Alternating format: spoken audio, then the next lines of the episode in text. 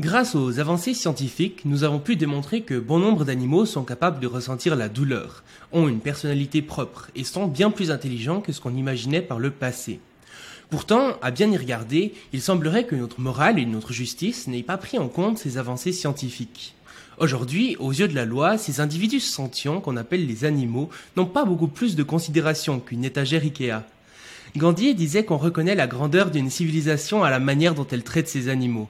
Alors, il est peut-être temps qu'on se penche sur ce qui est peut-être la plus grande discrimination de l'histoire, et qu'on repense de toute urgence notre rapport aux non-humains. Heureusement, il y a un mouvement qui a déjà réfléchi à toutes ces questions avant nous. Ce mouvement, c'est l'animalisme, et j'ai aujourd'hui la chance d'accueillir l'un de ses principaux représentants.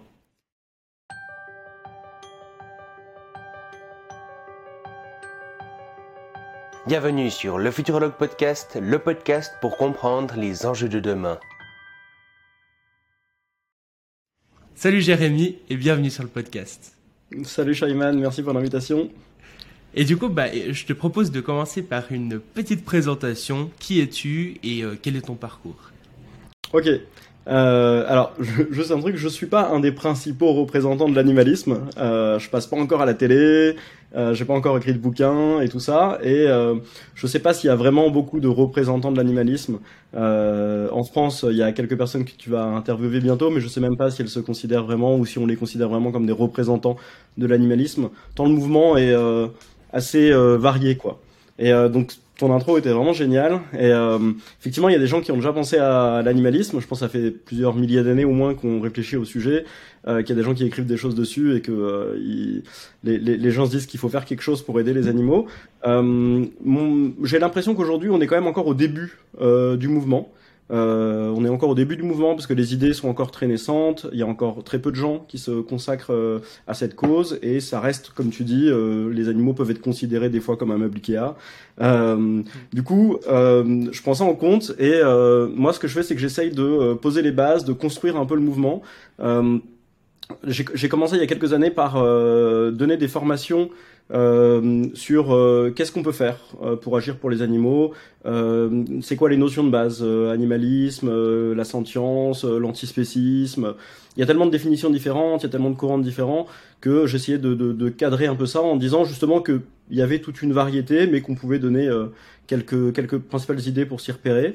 Euh, et il y a une centaine de personnes qui sont venues dans, dans mes formations euh, dans les six premiers mois. Et c'est à ce moment-là que j'ai décidé de lancer une asso et de professionnaliser le, euh, le, le, le, mon militantisme. Et euh, en fait, dans ces dernières années, dans ces trois dernières années, je pense que j'ai pas mal contribué à professionnaliser euh, la partie un peu philo, intello, sentience du mouvement animaliste français. donc on est on est on est plusieurs à avoir participé à ça et notamment ça passe par la construction d'associations sérieuses euh, essayer de, de, de récolter euh, des dons, des subventions, d'avoir un budget, essayer d'embaucher des gens. Donc là, dans les trois dernières années, avec les personnes avec qui j'ai bossé, on a, on a dû embaucher entre 10 et 15 personnes. Euh, ce qui est assez, ce qui est assez bien et euh, euh assez cool pour démarrer euh, justement des, des, choses, des projets un peu plus gros que ce qu'on pouvait faire à une échelle de, de bénévoles individuels. là, on continue sur cette approche de professionnalisation.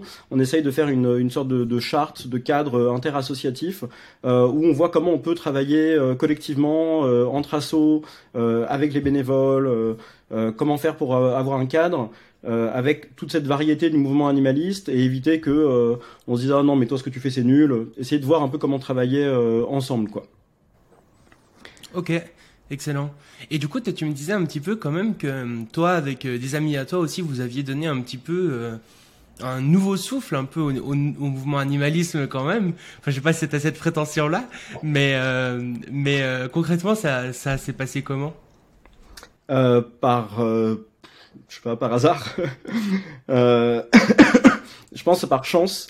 Euh, on a été plusieurs à pouvoir s'impliquer à plein temps euh, dans, dans, la cause animale et à être intéressés par mobiliser des gens autour de nous. Euh, donc que ce soit moi à travers les formations, que ce soit euh, Mathaïs Souchon avec les, notamment les estivales de la question animale qui rassemble, qui est mm, l'événement euh, animaliste euh, intello antispéciste francophone le, plus gros euh, actuellement et qui rassemble plusieurs dizaines voire centaines de personnes tous les ans sur des sujets assez pointus. et sur justement aussi cette idée de, de professionnalisation, de qu'est-ce que je vais faire de ma carrière, qu'est-ce que je vais faire de mon temps. Avec Amadeus aussi, qui est fondateur de l'association Future, euh, et euh, qui a pas mal travaillé à aider les autres associations à se mettre en avant, à faire des vidéos, euh, et qui aujourd'hui, avec qui je travaille, et qui aujourd'hui fait un gros travail de vulgarisation, une sorte de, de combini de l'animalisme. Hmm. et donc en fait, on s'est on s'est un peu mis par hasard parce qu'on avait les, les, les capacités physiques, financières, de, de pouvoir s'investir et de pouvoir voir sur un peu plus long terme euh, et essayer d'établir une stratégie à long terme où justement il y avait besoin de faire des associations qui vont embaucher des gens. Ok, excellent. Et du coup, quoi, toi, euh, concrètement, ton métier, du coup, c'est euh, de participer à ces choses. Tu es engagé en tant qu'animaliste, disons, professionnellement. Ouais. Alors, je crois que j'ai toujours vu mon. Au début, au tout début, non, au tout début, je, je, pensais quand j'ai découvert en fait le, le euh, la, cause animale, le véganisme. Je suis tombé au début euh, sur le, véganisme et après l'antispécisme, c'était à l'époque de Émeric Caron. Et euh, donc quand j'ai découvert ces sujets-là, je me suis dit merde. Attends, mais en fait, c'est ça qu'on fait aux animaux. Je, je savais pas. Et on et on est on n'est pas obligé de les manger. J'avais pas réalisé vraiment que bon, je voulais pas vraiment y réfléchir. Et donc quand je me suis quand je me suis mis ça dans la tête, je me suis dit merde, mais en fait, ah ouais, on n'est pas obligé. ça les fait souffrir. Ils, ont ils ont pas l'air d'avoir envie de faire ça, d'avoir ça, et on n'est pas obligé. Donc je me dis bon, bon ok vas-y euh, je vais arrêter et puis avec ma copine on a on a décidé d'arrêter euh, ensemble en quelques mois on avait arrêté euh, j'ai passé beaucoup de temps à lire un peu tous les arguments et tout parce que je voulais être sûr que c'était bien le bon truc parce qu'en fait j'avais pas envie d'arrêter de manger les animaux donc euh, j'essayais de chercher un peu tous les arguments pour ne, ne, pas arrêter de me dire non mais en fait on peut parce que on a toujours fait ça c'est comme ça c'est le lion je sais pas quoi enfin on peut trouver toutes toutes sortes d'idées et euh, bon, je me suis bien rendu compte qu'en fait, il n'y avait pas beaucoup de justification euh, morale euh, derrière. et j'étais déjà pas mal impliqué dans des, des, des, causes éthiques humaines. et je me suis dit, bon, bah ok, en fait, il n'y a, a, pas trop de raison de, de, faire une discrimination. Tu disais, c'est peut-être la plus grande discrimination de notre histoire. c'est possible que ce soit la plus grande discrimination de notre histoire, en tout cas actuellement, de, de ce qu'on en connaît. et donc moi, je me suis dit au début, allez, vas-y je vais parler autour de moi, je vais parler à des amis, je vais parler aux gens dans la rue, et dans six mois, c'est bon, tout le monde sera vegan. Là, je me suis dit ça. Les, gens vont arrêter de manger les animaux. Bon, ça a l'air simple. Je l'ai fait. Alors que moi, je détestais les légumes. moi, je mangeais aucun légume. Euh, j'ai arrêté de manger les animaux. C'était pas très compliqué. Et donc, je me suis dit ça. Et donc, si tu veux, pendant six mois, j'ai arrêté de bosser. Euh, et euh, je suis allé dans la rue. Je suis allé parler aux gens. Et, euh, en fait, je me suis rendu compte au bout de six mois que ça a pas marché. que ça a pas marché. Et je me suis dit, ok, c'est pas grave. En fait, maintenant, j'ai la stratégie. Euh, il me faut encore six mois de plus. J'ai compris les, les, les, arguments et tout ça. Et voilà. donc je suis retourné six mois encore à, à faire ça, et euh, ça a encore pas marché. Et, euh, et, du coup, je me suis dit, ok, là, il y a, y, a, y a, un truc en fait. Euh, euh ça va être à plus long terme. Ça va être, c'est plus gros, c'est plus dur que ce que je pensais. Ça va être à plus long terme, et ça va être. Euh, il va falloir faire des choses plus plus grosse que tout seul euh, moi de mon côté quoi. Et c'est là où je me suis dit qu'il fallait euh, professionnaliser euh, la, cause quoi, faire quelque chose. Bon, je suis pas le premier à, faire ça, hein, mais c'est là où je me suis dit moi-même pour moi-même qu'il fallait que je rentre dans cette partie de professionnalisation quoi. Oui, c'est vrai que ça reste des éléments qui sont vraiment ancrés dans la culture, l'imaginaire collectif, etc. Du coup, c'est extrêmement compliqué. Et je pense que ça va se faire sur du assez long terme. Euh, mais euh, mais c'est vraiment intéressant. Et euh, ça remet, je trouve en tout cas l'animalisme que j'ai découvert finalement il n'y a pas si longtemps, remet bien en question tout un tas de valeurs qu'on accepte finalement parce qu'on vit dans une société dont on n'a jamais remis en question des valeurs qu'on n'a jamais remises en question et qui tout d'un coup se trouvent bouleversées par des arguments comme ça. Donc donc ouais c'est vraiment chouette. Peut-être pour les gens qui savent pas forcément en gros c'est quoi l'animalisme? Ok, euh, alors justement j'aime beaucoup euh, ce que tu dis euh, sur la remise en question des valeurs et tout ça, et euh, je trouve que il y a, y a, quelque chose de très particulier avec l'animalisme, c'est que ça nous pousse un peu nos réflexions éthiques, vraiment dans des retranchements auxquels on n'a pas l'habitude, et en fait ça a des implications sur comment on va interagir entre humains. Et en fait, on s'en rend pas vraiment compte au début. On a l'impression que c'est un domaine un peu séparé, mais finalement, moi j'ai beaucoup découvert euh, avec toutes les, les, les parties de d'éthique, euh, philo euh, sur ces sujets des animaux, sur le sujet des animaux, on a j'ai beaucoup découvert euh, finalement des choses sur comment se comporter entre humains. Et c'est hyper enrichissant et c'est finalement ça, ça, ça, conduit à toute une nouvelle vision de la société. Ça, ça, ça, ça peut conduire, en tout cas, à donner une nouvelle vision du monde complètement, quoi, de comment on voit les autres. Euh, et voilà. Et après, pour répondre à ta question de qu'est-ce que c'est euh, l'animalisme, euh, ben, comme je le disais tout à l'heure, en fait, il y, a, tellement de, courants ou autres que euh, ce serait difficile de dire euh, qu'est-ce que c'est exactement l'animalisme. Je pense que c'est le, le, truc qui rejoint tout le monde, c'est un peu un souci des animaux. Donc les animaux, par les animaux, on entend tous les animaux qui sont pas des humains. Donc au sens de la définition habituelle du dictionnaire. Euh, tous les animaux euh, dont, dont, dont, on peut connaître, y compris, alors il y a des gens qui se demandent, mais les poissons, les insectes euh, sont des animaux. Il y a, a d'autres animaux aussi, on ne sait pas trop, on, on, on, se rend pas compte, c'est des, des, éponges de mer sont des animaux. Il y a deux, trois autres spécimens où, on se rend pas forcément compte que ce sont des animaux, mais ça en est. et donc je pense que c'est juste un souci éthique, moral, mental en tout cas pour, pour les animaux, quoi. Mhm. Ouais, de ce que j'avais pu voir, en tout cas en regardant euh, la page Wikipédia animalisme, en gros, c'est euh, justement donner une considération morale aux animaux, et puis euh, concrètement, ça se passe souvent par des droits qu'on va leur donner pour pour permettre à ce qu'ils soient pas trop exploités ou enfin le moins possible en tout cas militer pour pour que ces choses changent dans la société. Et d'ailleurs, tu tu disais que ça, ça, l'animalisme en fait parlait de tous les animaux non humains, mais du coup, euh, est-ce que ça prend aussi en compte les animaux qui sont pas forcément sentients? Donc euh, pour les gens qui savent pas forcément ce que c'est, en gros la sentience c'est, on pourrait résumer ça, tu me diras si c'est correct ou pas, euh, ça, ça serait un peu le fait d'avoir un quelque chose que ça fait d'être soi. C'est pas vraiment comme de la conscience, c'est pas vraiment comme de la sensibilité, c'est un peu la capacité à ressentir la douleur, à ressentir la peur, etc. Euh, et, finalement, on pourrait se demander, est-ce que ça vaut la peine de prendre en, considération morale des animaux qui n'auraient pas forcément cette sentience? Des animaux, par exemple, qui n'ont pas de souffrance, est-ce que ça vaut la peine de les, de les prendre en compte? Ouais, ouais, euh, très bonne question. Alors, je me rends compte que euh, je me suis présenté sans dire complètement ce que je faisais. moi, je, du coup, je suis fondateur d'une association qui s'appelle Mission Sentience. Donc la, la sentience, euh, c'est un truc important euh, dans, dans, dans, mes activités quotidiennes. Euh, et donc c'est un peu ce que tu as dit, c'est-à-dire, il y a, y a la, les animaux, donc est-ce qu'on prend tous les animaux, les animaux pas les humains, les animaux sentients, pas les animaux sentients? La, la sentience, alors il y a un truc cool, c'est que c'est arrivé dans le dictionnaire, dans le Larousse, il y a, y a pas longtemps, et je crois dans le Robert aussi. et alors le Larousse, il y avait une définition c'est euh, attends, je, l'avais noté. Voilà, ils avaient dit donc la définition de la sentience dans la Larousse, c'est pour un être vivant, capacité à ressentir les émotions, la douleur, le bien-être et à percevoir de façon subjective son environnement et ses expériences de vie.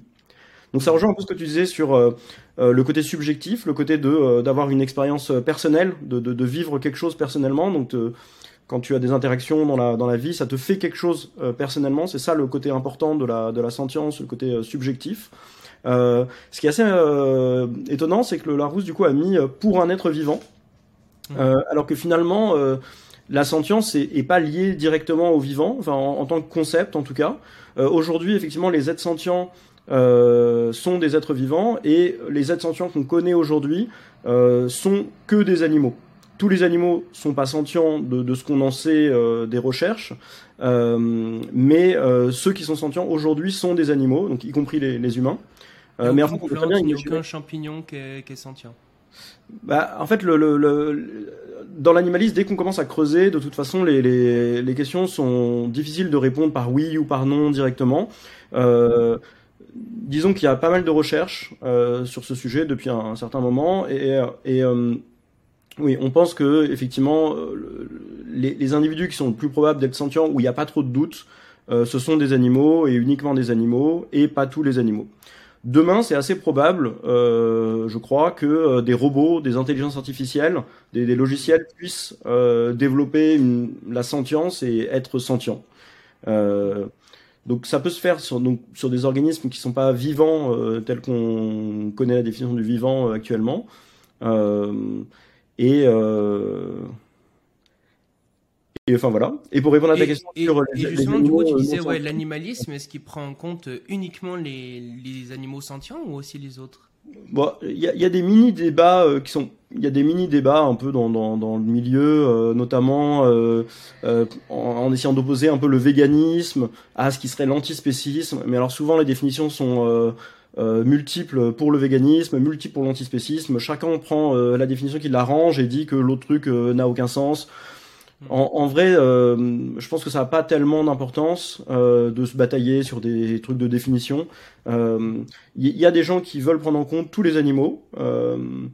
Euh, il y a des gens qui, euh, dont je fais partie, qui mettent en avant euh, le, la sentience et donc le fait que ce soit plutôt des êtres sentients, que ce soit des animaux ou pas, même si aujourd'hui tous les êtres sentients sont des animaux, mais mettre plutôt en avant ce critère de la sentience parce qu'on pense que c'est un critère qui est le critère non arbitraire, qui est, qui, est, qui est pas un critère choisi arbitrairement, qui est pas un critère anthropocentriste, qui a, il y a une vraie signification derrière de pourquoi prendre ce critère.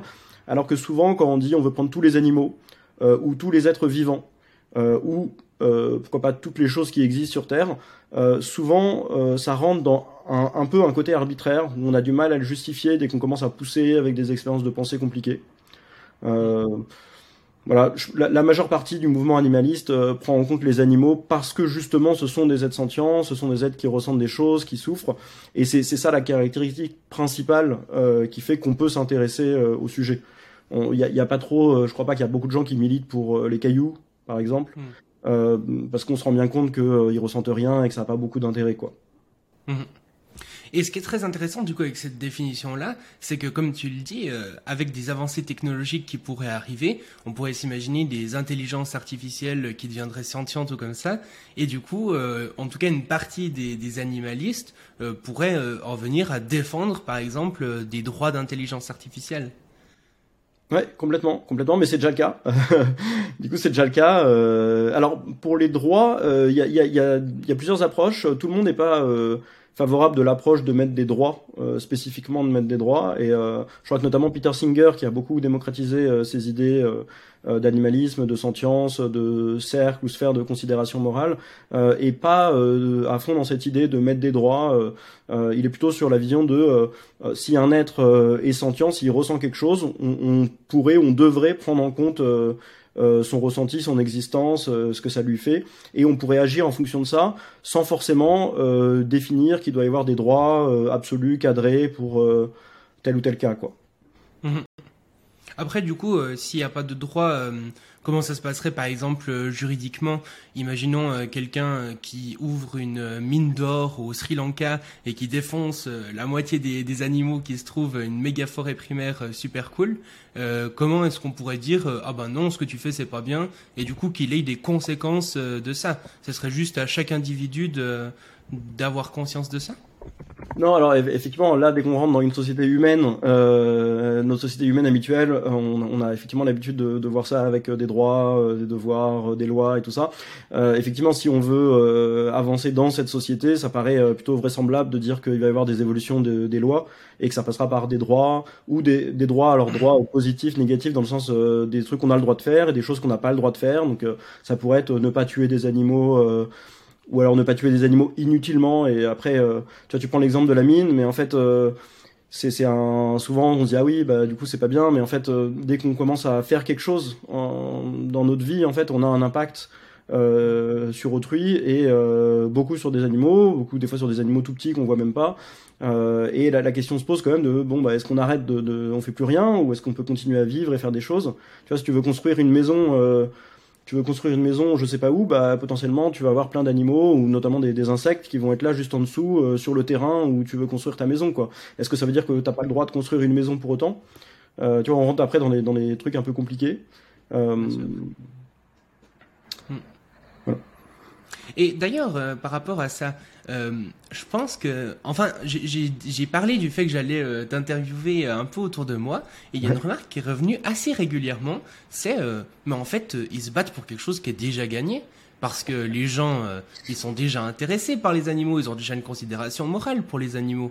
Enfin, je veux dire, quelqu'un qui va taper sur son chien ou je sais pas quoi, peut-être même qu'il peut déjà être poursuivi en justice, euh, peut-être qu'il peut avoir, euh, enfin il va pas être bien vu de son entourage. Donc finalement il y a déjà une considération morale pour les animaux. Et ça va même plus loin Parce qu'il y a des projets, euh, je sais pas, par exemple, euh, proche de chez moi, il y a des personnes qui veulent installer un truc pour faire du surf sur un lac avec des vagues artificielles et il y a des associations qui clairement militent en disant bah non attendez il y a des animaux ça va tous les perturber ça va pas et tout du coup est-ce que finalement vous vous battez pas pour quelque chose qui est déjà gagné?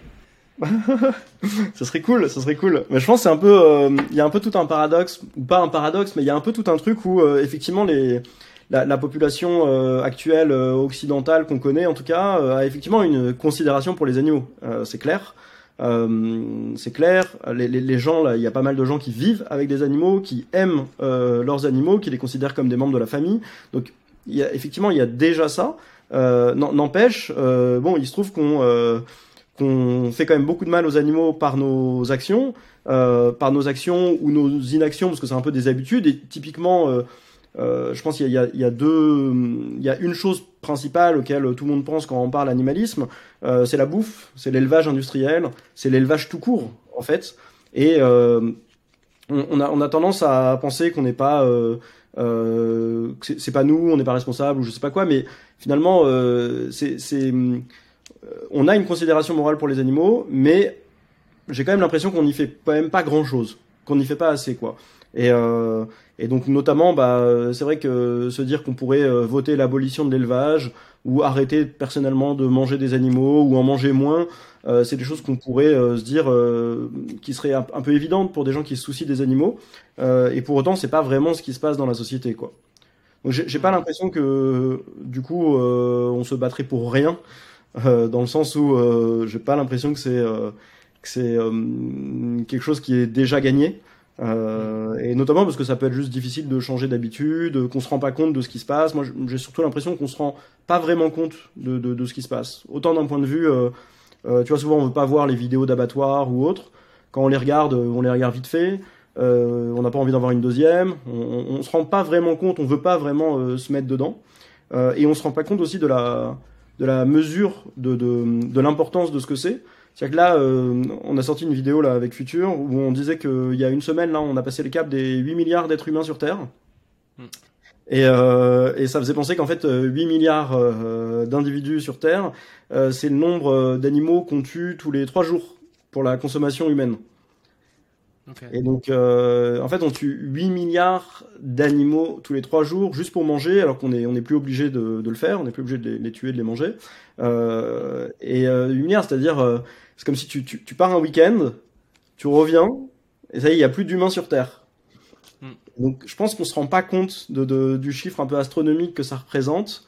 Euh, de, de, de, ce qu'on fait réellement dans la vie, même si on se rend pas compte de le faire, puisque effectivement on n'est pas, on travaille pas dans les abattoirs, quoi ou dans les élevages. C'est vraiment délirant en vrai, euh, ce, ce genre de chiffres. Euh, on se rend pas compte à quel point c'est. Puis là, c'est vraiment que pour la consommation, euh, pour la nourriture, quoi. Donc, euh, ça doit être assez impressionnant aussi si on prend en compte le reste.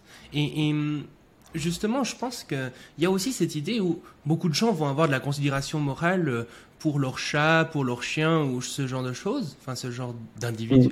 Euh, mais euh, tu vois, même, même moi, je suis imprégné de la culture euh, ambiante.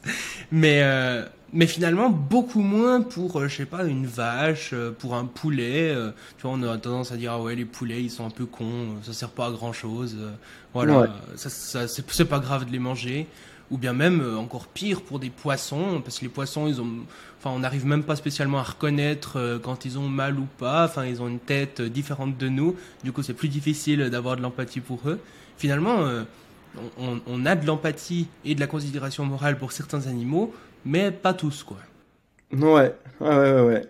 Et oui. Et, et encore, la considération morale qu'on a euh, même pour euh, quand on dit des animaux, les chats, les chiens, en vrai c'est souvent pour le chat, le chien avec qui on vit. Euh, on est quand même moins sensible à tous les autres, même si il y a, y, a, la plupart des dons dans le milieu animaliste global, je crois, sont faits à des refuges type SPA qui s'occupent plus des chiens et des chats que des vaches ou des cochons. Mais euh, ouais, ouais, c'est c'est hum, et justement en fait c'est ce truc de euh, on n'a pas beaucoup de considération morale pour euh, les animaux qui nous ressemblent pas, euh, où on n'arrive pas trop à deviner qu'est-ce qu'ils ont dans leur tête, qu'ils font.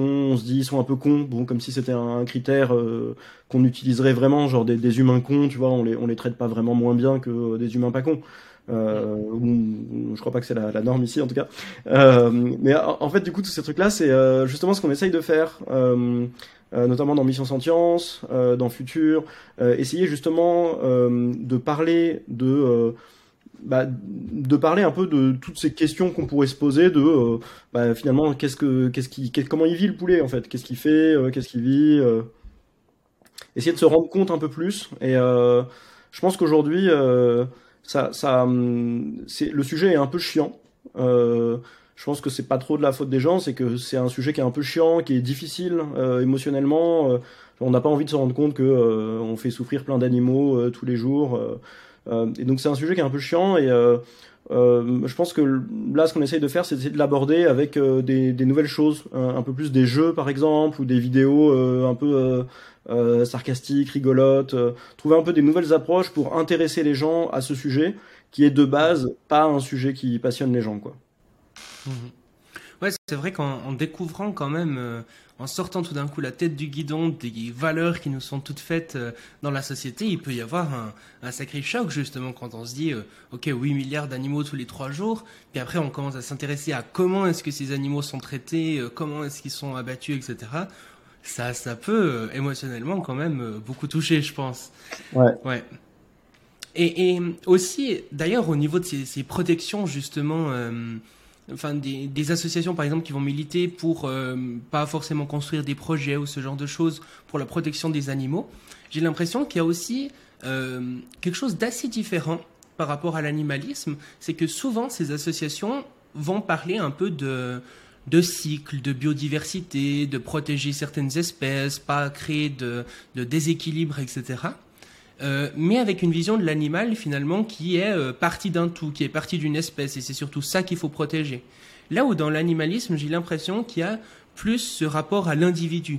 C'est-à-dire que même euh, si c'est euh, une petite sardine et puis qu'il y a des milliards de sardines, bah, cette sardine, elle va quand même ressentir de la douleur, elle va quand même souffrir, et il faut quand même avoir de la considération morale pour cette sardine, pas pour l'espèce entière, aussi peut-être pour l'espèce entière, mais aussi pour, euh, pour cette sardine en particulier, quoi. Ouais, ouais, exactement. Bah, hum, ouais, effectivement, il y y a, plusieurs il euh, y, y, y, a, plusieurs euh, points de vue et euh, bah, ce, ce, ce, truc justement de cette nouvelle vision du monde qui arrive quand tu commences à creuser les sujets animalistes. au début tu tombes sur l'élevage, bon ok tu te dis ok en fait on leur fait du mal et tout c'est horrible, les conditions d'élevage sont vraiment horribles, l'abattage est horrible mais bon à la limite l'abattage je crois que c'est quand même moins pire que l'élevage où l'animal vit toute sa vie dans des conditions horribles. donc tu creuses, tu creuses, tu creuses et tu te rends compte ouais en fait il y a, y a un il y a un truc et puis les animaux sauvages euh, euh, moi j'ai longtemps fait des dons euh, à Sea Shepherd à WWF à beaucoup d'associations qui parlaient des animaux qui parlaient de la nature et à un moment je me suis rendu compte bon alors déjà je me suis rendu compte que elle parlait jamais d'arrêter de les manger et euh, du coup, ça paraît un peu euh, bizarre de, de, jamais en entendre parler, alors que d'un côté, tu donnes pour sauver, euh, tu vois, quelques baleines, quelques dauphins, des pandas, et de l'autre côté, on dit même pas que tu peux arrêter d'en tuer 10, 100 fois plus, 1000 fois plus à l'année, quoi. Donc ça, c'était un, un, peu bizarre, donc j'ai arrêté de leur faire des dons à partir de ce moment-là. mais il y a aussi effectivement cette vision euh, notamment, euh, tu vois, j'imagine bien WWF. L'image qu'on a, c'est protéger la nature, la biodiversité, euh, mais euh, en, tant que tel, protéger la, nature et la biodiversité comme un, bien en soi, quoi. Comme alors qu'effectivement, dans cette vision animaliste un peu nouvelle, alors j'ai l'impression que c'est une vision qui existe depuis quelques dizaines d'années commence à se développer surtout depuis quelques dizaines d'années, euh, mais qui est d'un point de vue euh, vulgarisation, euh, je ne sais même pas si elle est encore beaucoup arrivée à l'oreille du public, mais effectivement il y a cette vision de l'individu plus que de l'espèce. Et ça, en fait, moi j'ai l'impression que c'est une, c'est une, une, sorte de révolution. Euh, c'est une révolution euh, concrète dans la vie de tous les jours parce que c'est un peu de l'ordre de la. Enfin, c'est bon, c'est depuis Darwin qu'on a un peu cette, qu'on peut avoir cette vision-là, mais j'ai l'impression qu'on s'en, on peut s'en rendre compte un peu aujourd'hui euh, et que c'est une révolution euh, euh, similaire à ce qu'on a pu avoir quand on se disait la Terre était au centre de l'univers et finalement non, c'est pas la Terre qui est au centre de l'univers. on se rend compte que finalement, on est peut-être passé à côté d'un truc. Euh, et notamment, bah, le truc, c'est comme tu dis, la petite sardine, euh, bah, elle, elle a peut-être sa vie. Et pour elle, sa vie, elle compte. Et en fait, le, simple fait que sa vie, elle compte pour elle, bah, ça pourrait nous faire dire, bah oui, en fait, si sa vie, elle compte pour elle, sa vie, elle compte tout court. Et c'est ça un peu la, la, la, nouvelle idée principale euh, des nouvelles visions animalistes qui s'occupent des individus, qui est de dire, bah, les individus, ils ont une vie pour eux-mêmes, ils expérimentent des choses, ils ont une vie, ils ont des moments euh, cool, des moments pas cool, euh, mais ça leur fait un truc. Et euh, c'est ce truc là le, le, fait que ça leur fasse quelque chose dans leur vie qui compte en fait qui, qui devrait compter dans la société et finalement ça compte plus que le fait d'être un représentant de son espèce parce que tu vois par exemple les, les, les, les poulets sont pas une espèce en voie de disparition est-ce que pour autant les poulets vont bien? Hmm. individuellement ils vivent pas très bien quoi et euh, ouais, voilà. Donc je, je, trouve que ce truc-là c'est super intéressant et je pense que ça peut intéresser beaucoup de gens. Euh, au-delà même du côté, euh, voilà, ça, ça, dépasse un peu le truc de l'élevage, le truc un peu négatif. C'est vraiment, on a une nouvelle vision du monde et c'est super intéressant. Ça ouvre plein de nouvelles perspectives en fait. Mhm. Et finalement, tu vois, en disant que tous ces animaux, par exemple, on va prendre notamment ceux qu'on élève euh, pour manger. On va dire, ok, bah, ces animaux, ils doivent avoir une considération morale. Et du coup, quelqu'un qui mange euh, de la viande, quelqu'un qui mange euh, même toutes sortes de produits euh, issus des, animaux, pourrait se dire, attends, ça veut dire que s'il donne une considération morale à eux, bah, ça veut dire qu'il considère que ce que je fais n'est pas moral. Et en, faisant ça, je suis quelqu'un finalement de, de, pas moral selon eux, et donc, ça peut créer de grosses réactances, quoi. Des gens qui vont vraiment se sentir euh, vraiment attaqué, d'autant que justement, ça fait partie de notre culture, etc., etc. Euh, comment est-ce que tu gères ça? Est-ce que toi, tu, tu leur, tu considères vraiment que, par exemple, c'est des personnes immorales, ou bien euh, comment, comment est-ce que tu perçois ça? Euh, moi, j'étais très chiant au début de mon militantisme. Euh, je m'en rendais pas trop compte, mais apparemment, j'étais un extrémiste. j'ai fait chier mes parents, mes frères. Euh, bon alors, je, du coup, au bout d'un an, ils sont devenus euh, quasiment tous véganes. Ma mère a ouvert un resto vegan et ça, donc peut-être que ça a marché. Mais, euh, mais euh, il paraît que j'étais très chiant. Euh, j'étais un peu comme un terroriste, quoi. Tu vois. Donc, et, et, je pense que du coup, c'est pas une bonne approche. au bout de, de, un an et quelques, je pense que j'ai arrêté ce truc-là. je, moi, j'ai pas l'habitude de juger les gens. Je, je pense pas que les gens soient très responsables de de, de, de ce qu'ils font parce qu'on n'est pas on est le résultat de, de, tout plein de choses euh, autour de nous et on est le résultat de toute l'histoire qui vient avant nous et dont on n'est pas très responsable et dont on peut pas toujours faire grand chose euh, à changer.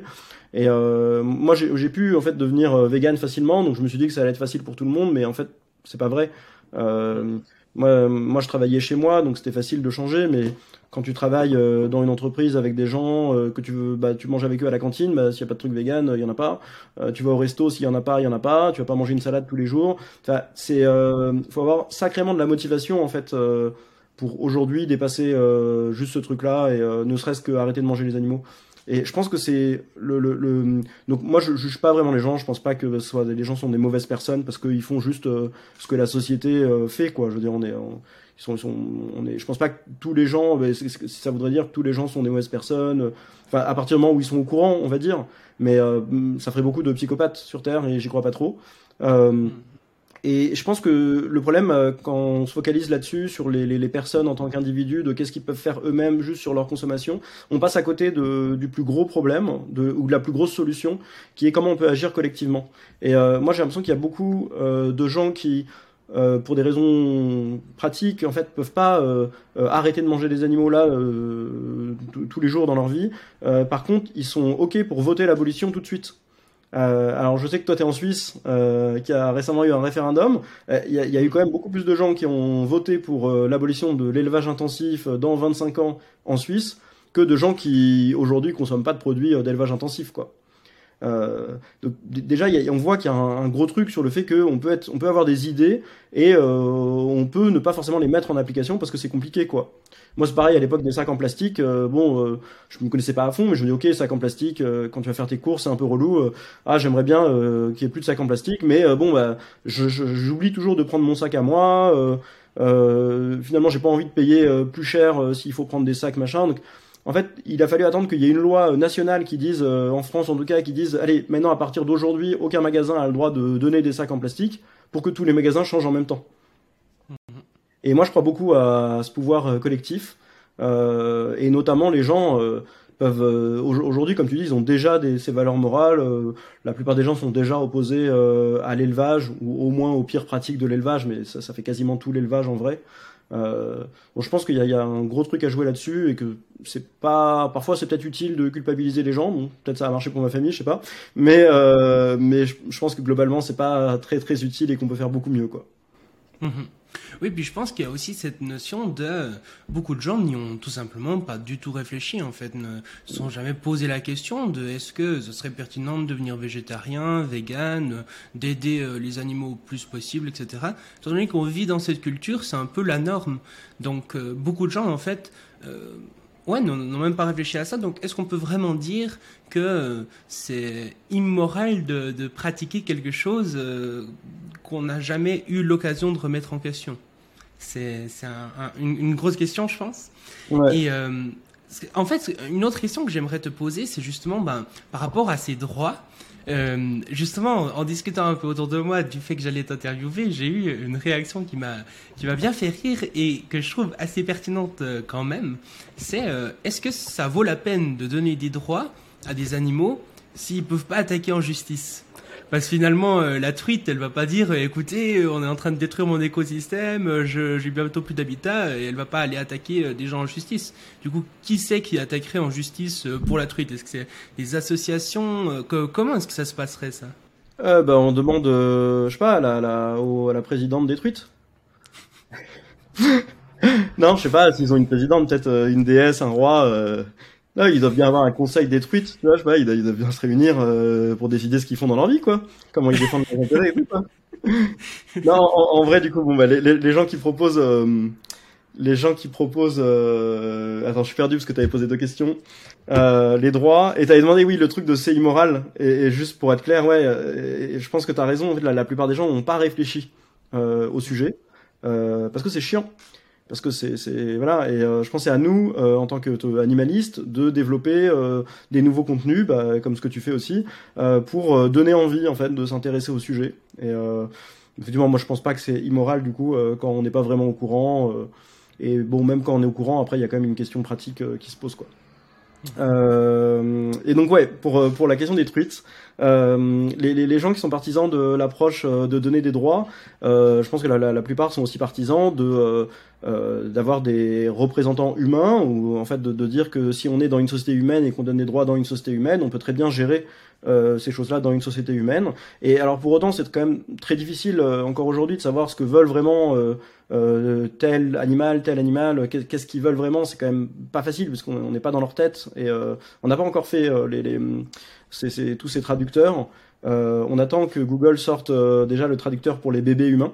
mais je crois qu'il, je pense qu'il travaille déjà à chercher à faire un traducteur pour les chats, les chiens, des animaux qu'on côtoie. Je pense que ça serait déjà super utile et ça m'étonnerait pas que ça arrive peut-être même dans les prochaines années, quoi, peut-être assez vite en vrai.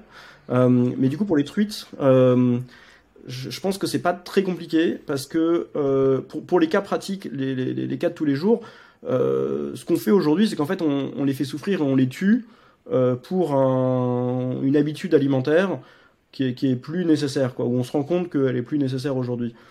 Du coup, ça c'est un peu le premier truc qu'on leur fait, et donc ça paraît assez facile de se dire euh, qu'est-ce qu'il faudrait pas faire. Il n'y a pas besoin d'avoir beaucoup de représentants humains détruits ou demander euh, à la reine ou la présidente détruite euh, qu'est-ce qu'elle veut, quoi. Genre, euh, on, on, est à peu près sûr que oui, la souffrance, euh, la mort, ça les intéresse pas trop, quoi. Voilà.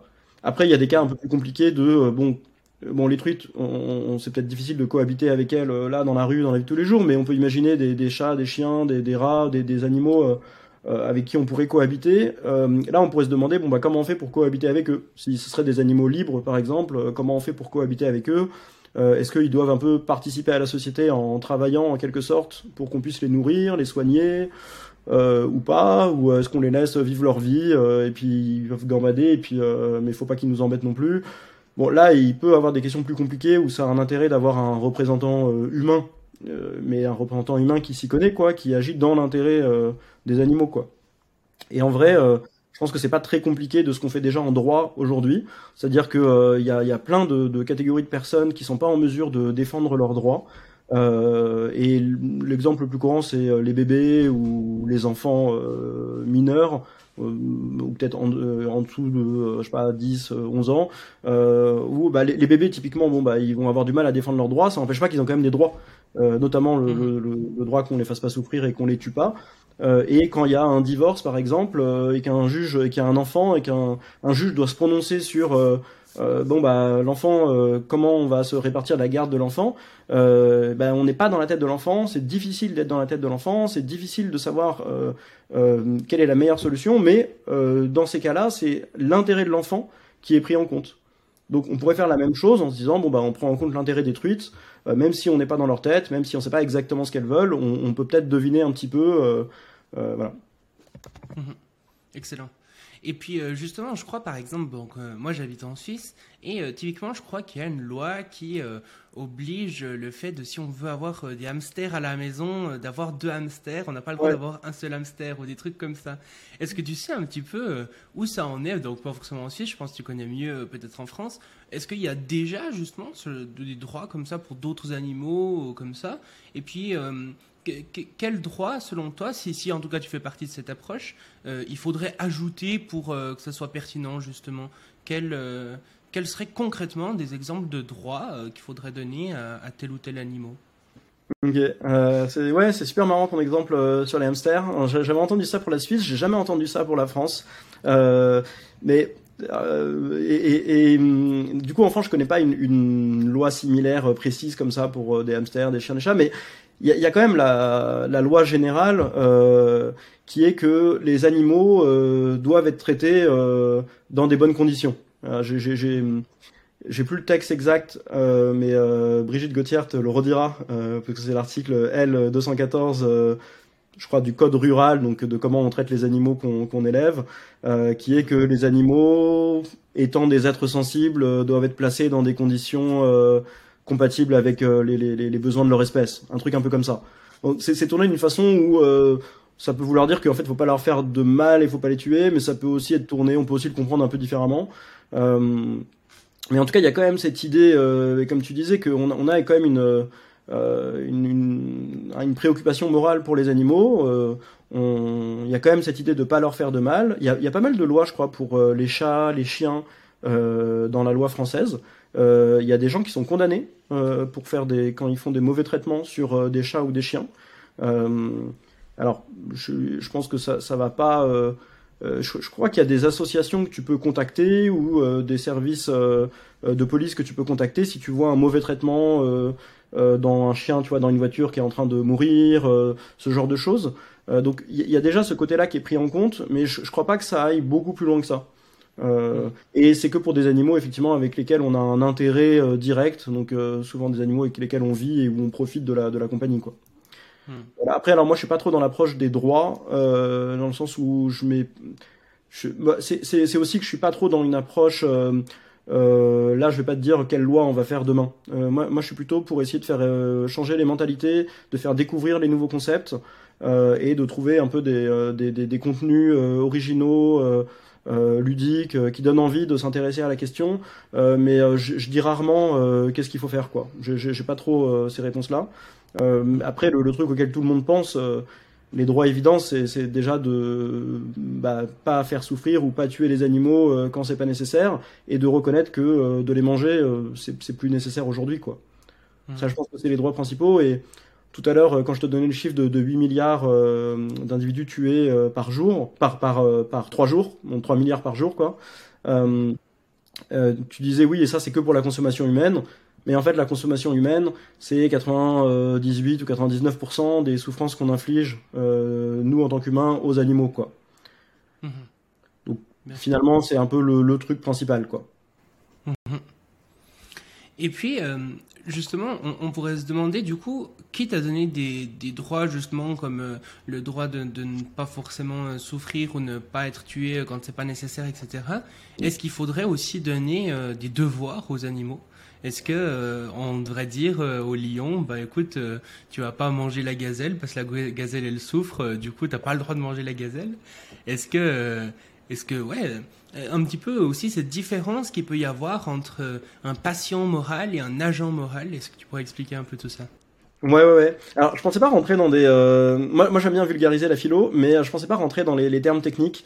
On a, on a dit depuis tout à l'heure deux, trois euh, termes un peu techniques, mais je trouve qu'ils sont pas très importants. Souvent, ça embrouille un peu le, le, le sujet. Euh, bon, puisque tu me demandes, je, je, vais quand même dire le truc, mais euh, on, on, peut faire la différence entre les agents moraux et les patients moraux. Euh, et mais j'ai, non, en fait, j'ai vraiment l'impression que ça embrouille tout le monde. Euh, je pense que c'est plus simple de donner des exemples. Et l'exemple typique, c'est euh, bah, le bébé ou éventuellement un, chat. Euh, le, les bébés, bon bah voilà, ils ont euh, ils ont pas de devoir euh, en tant que bébé humain, quoi. Par contre, effectivement, ils ont des droits, et notamment le fait de ne pas être tués ou de pas les faire souffrir quand c'est pas dans leurs intérêts, dans leur intérêt. Donc, on peut imaginer leur, leur, faire un vaccin, par exemple. On sait que ça va peut-être le faire souffrir une ou deux secondes, mais on sait que c'est dans son intérêt, ou en tout cas, on, on, on, le croit et on le fait pour son intérêt. Euh, et pareil, un chat. Euh, euh, alors un chat c'est peut-être un peu plus compliqué parce que quand on vit avec un chat on se rend compte que euh, bon bah ils font des choses euh, plus de choses qu'un bébé euh, ils bougent déjà ils communiquent des fois ils font tomber des objets volontairement des fois ils pissent partout volontairement et donc du coup il y a un peu cette question de qu'est-ce qu'on peut donner comme devoir à un chat quoi et euh, il y a la plupart des, des, des, gens de la population et même je pense euh, la plupart des animalistes qui vont pas considérer que les chats ont un devoir euh, particulier euh, à respecter. Euh, on considère pas spécialement qu'ils ont un devoir à ne jamais pisser partout. je pense par exemple. Euh, mais on considère que effectivement on a quand même des droits envers eux et notamment euh, c'est toujours un peu ça, c'est les, droits de pas les faire euh, souffrir, de pas les tuer, peut-être de les nourrir si on l'a, si on a, si on l'a, si c'est par notre action que le chat est arrivé chez nous par exemple, on va pas, on va pas admettre que quelqu'un adopte un chat et puis l'enferme dans un placard jusqu'à qu'il meure quoi. Mmh. Okay. Voilà. Et du coup, je pense pas qu'on demande beaucoup de. Il n'y a, a, pas beaucoup de gens qui demandent vraiment des devoirs euh, aux animaux. Mais euh, par contre, on peut imaginer des, des relations euh, euh où on, on, des relations où on travaille ensemble. Et tu vois, à Paris, il y a des moutons qui sont utilisés pour tondre la pelouse dans certains jardins. Okay. Bon, bah, on peut imaginer que voilà, on les met là, ils ont de la pelouse, ils mangent, ils sont contents. on va les soigner s'il y a besoin de les soigner c'est une sorte de, de, de, travail euh, de leur côté, même si euh, ils se rendent pas forcément compte que c'est ça. Ça peut être considéré comme une exploitation euh, animale, du coup, mais ça peut être vu comme une exploitation animale qui, qui fait pas de mal, quoi. Euh, donc il peut y avoir des cas où on, voilà, on pourrait imaginer des relations comme ça euh, interespèces qui soient profitables aux deux parties, quoi. Pareil avec les chats ou les chiens. En vrai, on considère euh, je pense qu'on considère un, peu quand même la, la plupart des gens qui euh, adoptent ou qui achètent un chat ou un chien euh, le font pas dans l'intérêt du chat ou du chien directement quoi. Euh, quand tu es animaliste et que tu adoptes des animaux dans un refuge parce que t'as pas envie qu'ils soient enfermés dans une cage ou qu'ils se fassent tuer, effectivement là tu le fais dans l'intérêt principal de l'animal. Mais je pense que la plupart des gens le font parce qu'ils ont ils retirent un intérêt personnel, que ce soit avec la, la, compagnie, que ce soit avec des des, des, des, caresses, parler avec leur animal et du coup euh, je sais pas si c'est une sorte de droit et devoir, mais euh, je pense qu'il le voit un peu comme euh, un échange de bons procédés, quoi. Mmh. Voilà. Ok, excellent. Et, après pour le lion, euh, je pense que euh, si on lui dit de pas manger de gazelle, il va, il va pas tenir très longtemps, pour l'instant. c'est ça. Et un, un, un, truc aussi que, que j'ai un peu entendu justement en m'intéressant un peu à tous ces sujets, c'est qu'il faut vraiment quand même être un sacré gauchiste pour s'intéresser au sort euh, du steak euh, qu'il y a dans notre assiette. Du coup, euh, est-ce qu'on peut être animaliste et de droite? Bah il y en a, il y en a. C'est triste de se dire que il faut être gauchiste pour être animaliste. parce que je pense que, alors c'est sûr qu'il y a des valeurs, il y a, beaucoup de valeurs communes avec les, valeurs habituelles de la gauche. Euh, donc bah, l'empathie pour euh, les, les, minorités ou les personnes euh, vues comme minorités. Donc les, les, animaux, je pense, font partie de ce qu'on pourrait appeler des, des minorités euh, dans la société. Euh, et donc ouais, effectivement, il y a, y, a, y a, beaucoup cette approche. mais je pense pas que l'empathie, la compassion, le fait de pas vouloir faire de mal, de vouloir aider même en faisant du bien. Je veux dire là, on parle toujours de pas faire de mal, mais il y a tout un pan de l'animalisme qui est comment aider les animaux en leur faisant des choses pour leur bien-être, euh, sans sans qu'il y ait, euh, sans que ça soit juste parce qu'on évite de leur faire mal. et donc je pense notamment aux animaux sauvages, mais ça t'en reparlera je pense un peu plus avec, avec d'autres prochains interviewés. mais du coup oui, oui, il y a, y, a, y, a, y a, des gens de droite qui sont animalistes. Euh, tant mieux. Euh, si, si, on regarde, je crois, les, les, élections, la plupart des gens euh, sont de droite ou considérés comme de droite par les gens de gauche, donc euh, tant mieux que des gens de droite puissent être aussi animalistes. Et je pense que de toute façon, les, sujets gauche-droite, des fois, c'est un peu compliqué. je sais pas si tout le monde se retrouve forcément dans un seul côté ou si on se dit pas qu'il y a des idées qui sont un peu bonnes de, chaque côté. Donc je sais pas si on a tellement un intérêt à, se dire que c'est que un truc de gauche, comme s'il y avait aucune bonne idée de l'autre côté et tout ça, quoi. Mmh. Et puis justement, tu disais un petit peu que... Enfin, en tout cas, c'est l'impression que j'en ai, c'est qu'il y a un peu deux visions de, de l'animalisme. Alors, je pense qu'il y en a beaucoup plus que ça. Mais euh, moi, personnellement, j'y vois un peu deux visions. Une vision un petit peu centrée sur euh, la nature, justement. Euh, Peut-être s'extraire un peu en tant qu'humain de, de, cette nature, la laisser vivre, la laisser se, se, se développer, euh, lui, lui redonner ses droits. Euh, et puis une vision peut-être euh, euh, moins centrée sur la nature, mais plus peut-être technologiste ou peut-être justement tu, tu parlais d'intervention, ce genre de choses. Est-ce que tu perçois aussi ces deux mouvements et tu dirais que, que ça représente quoi en gros que Quel pourcentage serait plutôt pro-nature ou comme ça? euh, difficile à dire parce qu'en vrai, euh, moi je travaille dans un milieu particulier, donc j'ai pas une vision euh, si globale de qui fait quoi, combien de personnes de chaque côté.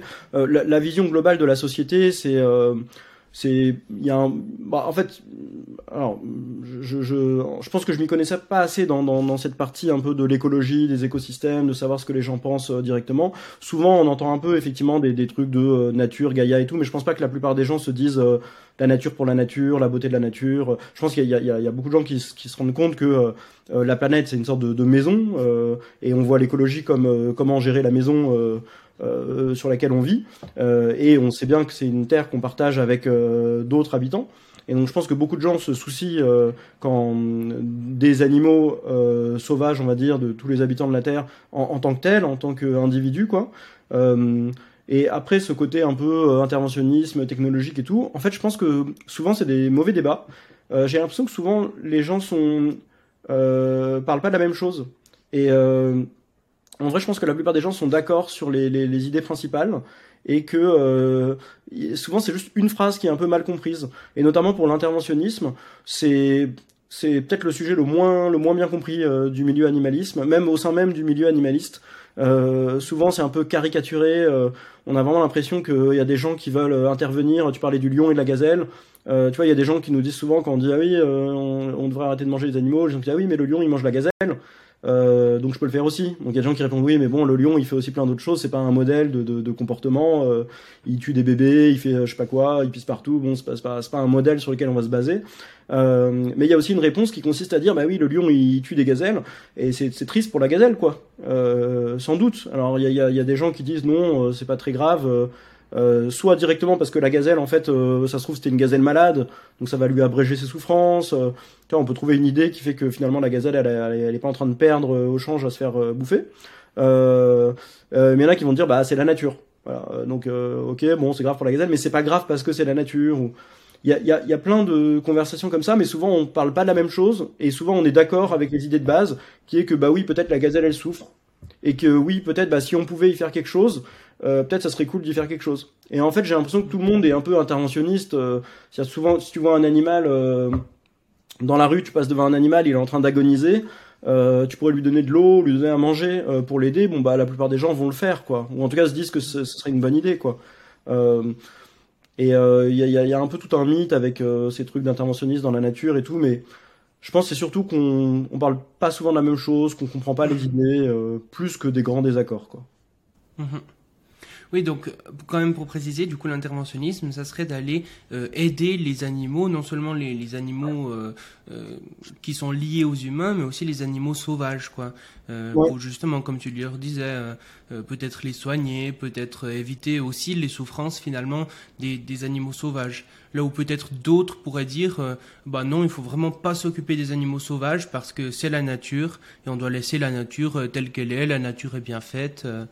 Euh, je pense qu'il doit aussi y avoir euh, des gens qui, qui pensent comme ça. Ouais, mais tu vois, quand ils disent ça et qu'ils disent la nature est bien faite, euh, il y a, y a, y a peut-être un peu ce côté euh, de euh, oui mais en fait les choses sont quand même bien en fait. Euh, globalement c'est mieux en fait. Et souvent ce, ce débat sur l'interventionnisme il est un peu mal compris parce que des gens pensent que les gens qui se disent interventionnisme veulent intervenir là maintenant pour faire quelque chose et on leur réplique non mais si tu vas faire quelque chose ça va empirer la situation mais c'est évident qu'en fait les gens qui disent oui on pourrait intervenir et si on peut le faire on devrait le faire c'est évident que eux disent que si on intervient c'est pour améliorer les choses euh, si c'est pour empirer les choses, euh, on n'intervient pas parce que ça, ça, ça, contredit l'objectif initial, quoi.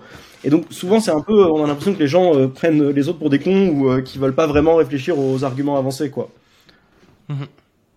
Et puis justement, ce que je trouve intéressant de prendre une perspective, disons, plus globale de l'histoire de, l'humanité, et puis de se rendre compte que finalement, euh, c'est un petit peu la théorie justement de, la sphère de compassion, euh, où on voit que au fur et à mesure de l'histoire de l'humanité, euh, les humains prennent de plus en plus en compte d'autres choses que leur groupe basique et primaire à la base. Est-ce que tu pourrais expliquer un petit peu ce concept? Ouais. Bah, il y, a pas mal, il y, a, notamment François Jacquet qui dit que finalement le spécisme, on n'en a pas parlé, mais le spécisme c'est la, discrimination faite sur l'espèce. Donc en gros de dire que euh, parce qu'un individu serait de telle espèce, alors on devrait faire tel ou tel truc, mais uniquement en se basant sur le fait qu'il appartient à telle espèce, en gros que le nom de son espèce c'est ça, plutôt que sur des caractéristiques propres liées à l'individu. Euh, ou liées à l'espèce, parce que évidemment les individus, quand on les range dans des espèces, euh, ils, reprennent les caractéristiques de l'espèce. Euh, et donc le spécisme, c'est un peu cette discrimination qui est euh, euh, qui est faite sur un, truc un peu euh, infondé quoi. C'est un peu une discrimination euh, arbitraire qui est pas justifiée et que on, on, on, essaie de lier des choses qui ont qui ont pas de sens quoi. Comme si bah un exemple c'est oui un cochon on peut on peut le manger pourquoi? Bah parce que c'est un cochon en gros. Alors qu'on pourrait trouver des raisons il euh, y a des gens qui disent qu'on fait du spécisme euh, entre les entre différentes espèces. Par exemple, un chat, euh, on va le caresser, on va jouer avec lui, on va le donner à manger, on va jamais le tuer, on va le soigner, on va lui éviter de, de, de, des, des maladies. Alors qu'un cochon, bon bah alors oui, on va aussi lui éviter les maladies parce qu'on veut qu'il grandisse pendant quelques mois. mais après, on va le tuer, on va le manger. Et souvent, les gens disent oui, mais voilà, en fait, on fait du spécisme entre les, différentes euh, espèces, entre les différents individus de, différentes espèces. En vrai, moi, je sais pas absolument si c'est du spécisme, euh, parce que finalement, avoir un chat à la maison, euh, c'est quand même plus pratique que d'avoir un cochon ou une vache à la maison, quoi. Alors, il y a des gens qui vivent avec des cochons, mais c'est un, un, peu plus gros, ça prend plus de place. À Paris, tu vois, c'est un peu compliqué, quoi. Il y, a, des considérations pratiques qui sont directement liées, du coup, aux caractéristiques des individus et des espèces dans lesquelles on les a rangées euh, qui interviennent et qui pourraient faire dire que c'est pas forcément du spécisme euh, dès qu'on traite des individus de différentes espèces euh, de manière différente quoi. Mmh. et on parlait de ça parce que tu parlais du cercle de considération morale et du fait qu'on a élargi. C'était quoi le reste de ta question? Alors justement, bah, est-ce que tu pourrais expliquer un petit peu euh, qu'est-ce que c'est, euh, comment est-ce qu'on a l'énergie Est-ce que euh, à la base, qu'est-ce qu'on prenait en compte ah Qu'est-ce que quelle considération morale on avait à la base? Qu'est-ce qu'on a aujourd'hui? Et qu'est-ce qui est imaginable dans le futur? Ah oui, donc tu disais en fait, euh, on a souvent la considération de son petit groupe, de sa famille, de sa famille, et ça me faisait penser en fait à euh, une, thèse de François Jacquet, euh, qui est un, chercheur euh, en, en, philosophie, en éthique, et qui produit pas mal de contenu sur la cause animale, et qui disait que le spécisme pourrait venir du tribalisme, donc du fait de privilégier un peu ses, les membres de sa, de son petit groupe, quoi. Euh, et, euh, et, donc en fait il y a un peu cette idée de euh, bah oui en fait au début euh, alors je, je, je, je, connais pas assez euh, l'histoire des civilisations de tout ça pour savoir si ça a un sens dans l'évolution si c'est arrivé pour ça ou pour ça mais on se rend compte qu'effectivement il y a un moment où en tant qu'humain on a envie de faire des groupes on travaille en commun avec d'autres gens et que bah, les premières personnes avec qui on travaille c'est les gens qui sont très proches de nous donc nos familles les gens avec qui on, on vit quoi. Et on a un rapport privilégié avec eux on les protège un peu plus et euh, plus on arrive à être à l'aise, j'ai l'impression, dans, dans, dans, la vie, plus on peut étendre euh, euh notre considération euh, à autrui. Euh, mais j'ai l'impression que c'est beaucoup un, truc du fait que on est suffisamment bien pour étendre aux autres. Quoi. Et donc cette, ce, ce, truc de cercle de considération, donc ça a été démocratisé par Peter Singer il y a, il y a quelques dizaines d'années, mais pareil, il l'a repris d'un autre, d'un autre philosophe ou d'un autre écrivain qui en parlait 100 ans plus tôt.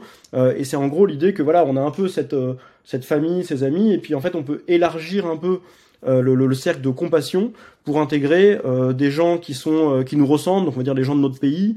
Euh, on peut intégrer les gens qui nous ressemblent un peu moins, mais qui sont peut-être quand même proches de nous, donc on va dire des gens de des minorités humaines qui nous ressemblent peut-être moins, ou même pas forcément des, des, minorités du coup, mais les gens qui nous ressemblent moins en tout cas. et petit à petit, on peut intégrer du coup les animaux dans notre cercle de compassion. Et euh, ça me fait penser qu'il y a un article euh, de, de recherche euh, récent là, assez sympa, où tu vois justement ce cercle avec les différents euh, groupes et les, les, les, les, les, différents rapprochements de, de, compassion, quoi. Et tu vois que bah, effectivement, tu as, un peu la famille au centre, et à un moment, tu as les animaux, mais t'as pas tous les animaux d'un coup mélangés. Tu as les animaux un peu qui nous ressemblent, donc plutôt des, des gros mammifères, des chimpanzés, des, des, vaches, des cochons, et après euh, t'as euh, les petits animaux quoi. Et encore après t'as les plantes. Et là dans cet article il y avait encore, il y avait aussi que encore après t'avais les, les méchants, euh, genre les, les, les, gens qui respectent pas trop les, les codes de société quoi.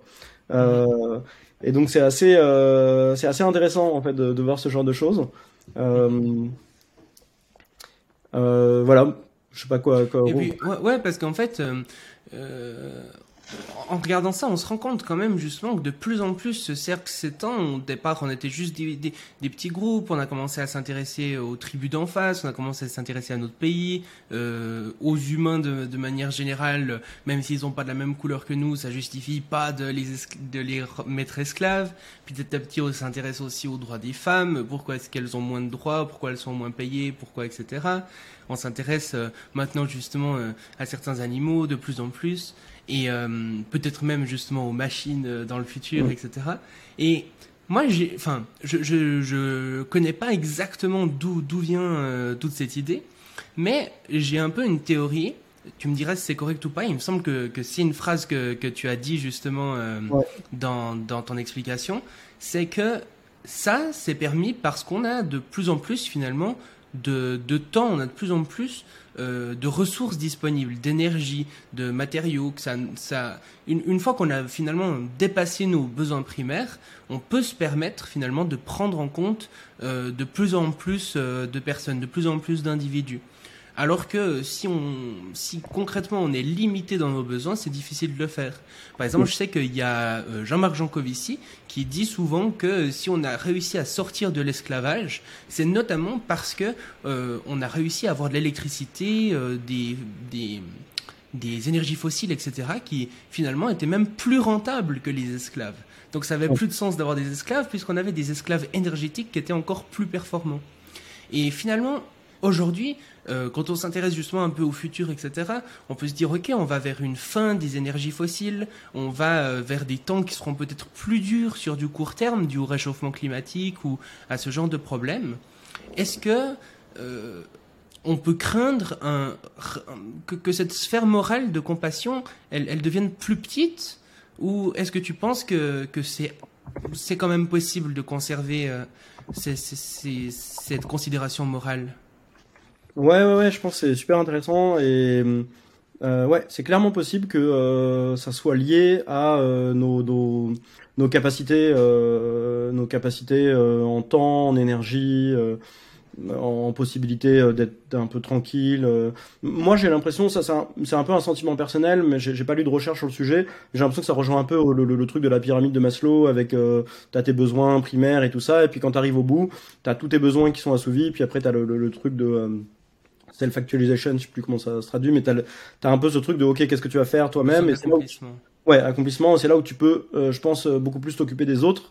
C'est, c'est quand même mm. difficile de s'occuper des autres quand soi-même on va pas bien, euh, quand soi-même on n'a pas le temps, quand on n'a pas l'argent, euh, quand on n'a pas la capacité, donc c'est, c'est clair. Euh, et c'est effectivement aujourd'hui, du coup, on a de plus en plus ça, mais on l'a pas complètement. Euh, on est aussi en concurrence avec euh, tout plein de divertissements. Euh, donc voilà, trouver comment parler de l'animalisme à des gens quand en face à des super séries sur Netflix et des super vidéos sur YouTube, c'est quand même difficile. Mais euh, je pense que c'est le bon moment du coup pour euh, réussir à parler de ça. En tout cas, dans nos sociétés euh, occidentales là où, je vis, euh, c'est un, je pense que c'est un peu le bon moment pour parler de ça à, beaucoup de gens. pas à tout le monde, mais y je pense qu'il y a beaucoup de gens qui, auraient le temps, l'énergie, les capacités de, se préoccuper de ça. Euh, et effectivement, ça fait un peu peur le, le, le côté euh, est-ce qu'on va aller vers euh, un monde décroissant avec moins d'énergie Qu'est-ce qu'on pourra faire Est-ce que du coup on sera plus renfermé sur nous-mêmes, un peu en mode survie, ou est-ce qu'on pourra s'occuper des autres c'est bon, c'est dur de prévoir le futur, hein. Mais je suis abonné à ta chaîne, je regarde tes contenus. Euh, mais du coup, ouais, c'est dur de prédire le futur. Après, il y, a des, euh, y a des choses positives et négatives euh, dans, dans les deux cas. Soit on arrive à une société un peu florissante, avec plein d'énergie, avec beaucoup plus de temps disponible, où il y a peut-être plus besoin de bosser. Et du coup, là, on va se dire, bah ouais, ok, vas-y, qu'est-ce qu'on fait Renseignons-nous. Et là, on aura du temps, on va se rendre compte de plusieurs choses. Et on va se dire, ok, bon, bah peut-être, voilà, peut-être que d'ici à ce qu'on arrive dans une société où il y a plus de travail, il y aura peut-être déjà plus d'élevage tu vois euh, les, les, valeurs morales je pense augmentent quand même euh, un petit peu et, euh, et si on arrive euh, et donc on pourra se dire à ce moment-là bah, tiens euh, est-ce qu'on est-ce qu'on peut aider des animaux qu'on connaissait même pas tu vois et inversement si on arrive dans une société un peu en mode survie bon bah le, le premier truc à faire c'est peut-être d'arrêter l'élevage parce qu'aujourd'hui, l'élevage, c'est un, un, consommateur de ressources. Euh, C'est-à-dire qu'il faut donner plusieurs kilos de plantes à un animal euh, pour manger un kilo d'animal. Euh, et donc au niveau de tous les nutriments euh, confondus, en fait, c'est plus euh, rentable de manger directement des végétaux que de les donner à manger à des animaux et de manger l'animal ensuite. donc du coup, s'il y a une, une, crise un peu avec ce qu'on imagine d'un monde un peu en mode survie, je pense qu'il n'y a pas beaucoup de gens qui feront de l'élevage, quoi. Ça serait mmh. pas, ça serait encore pire, quoi.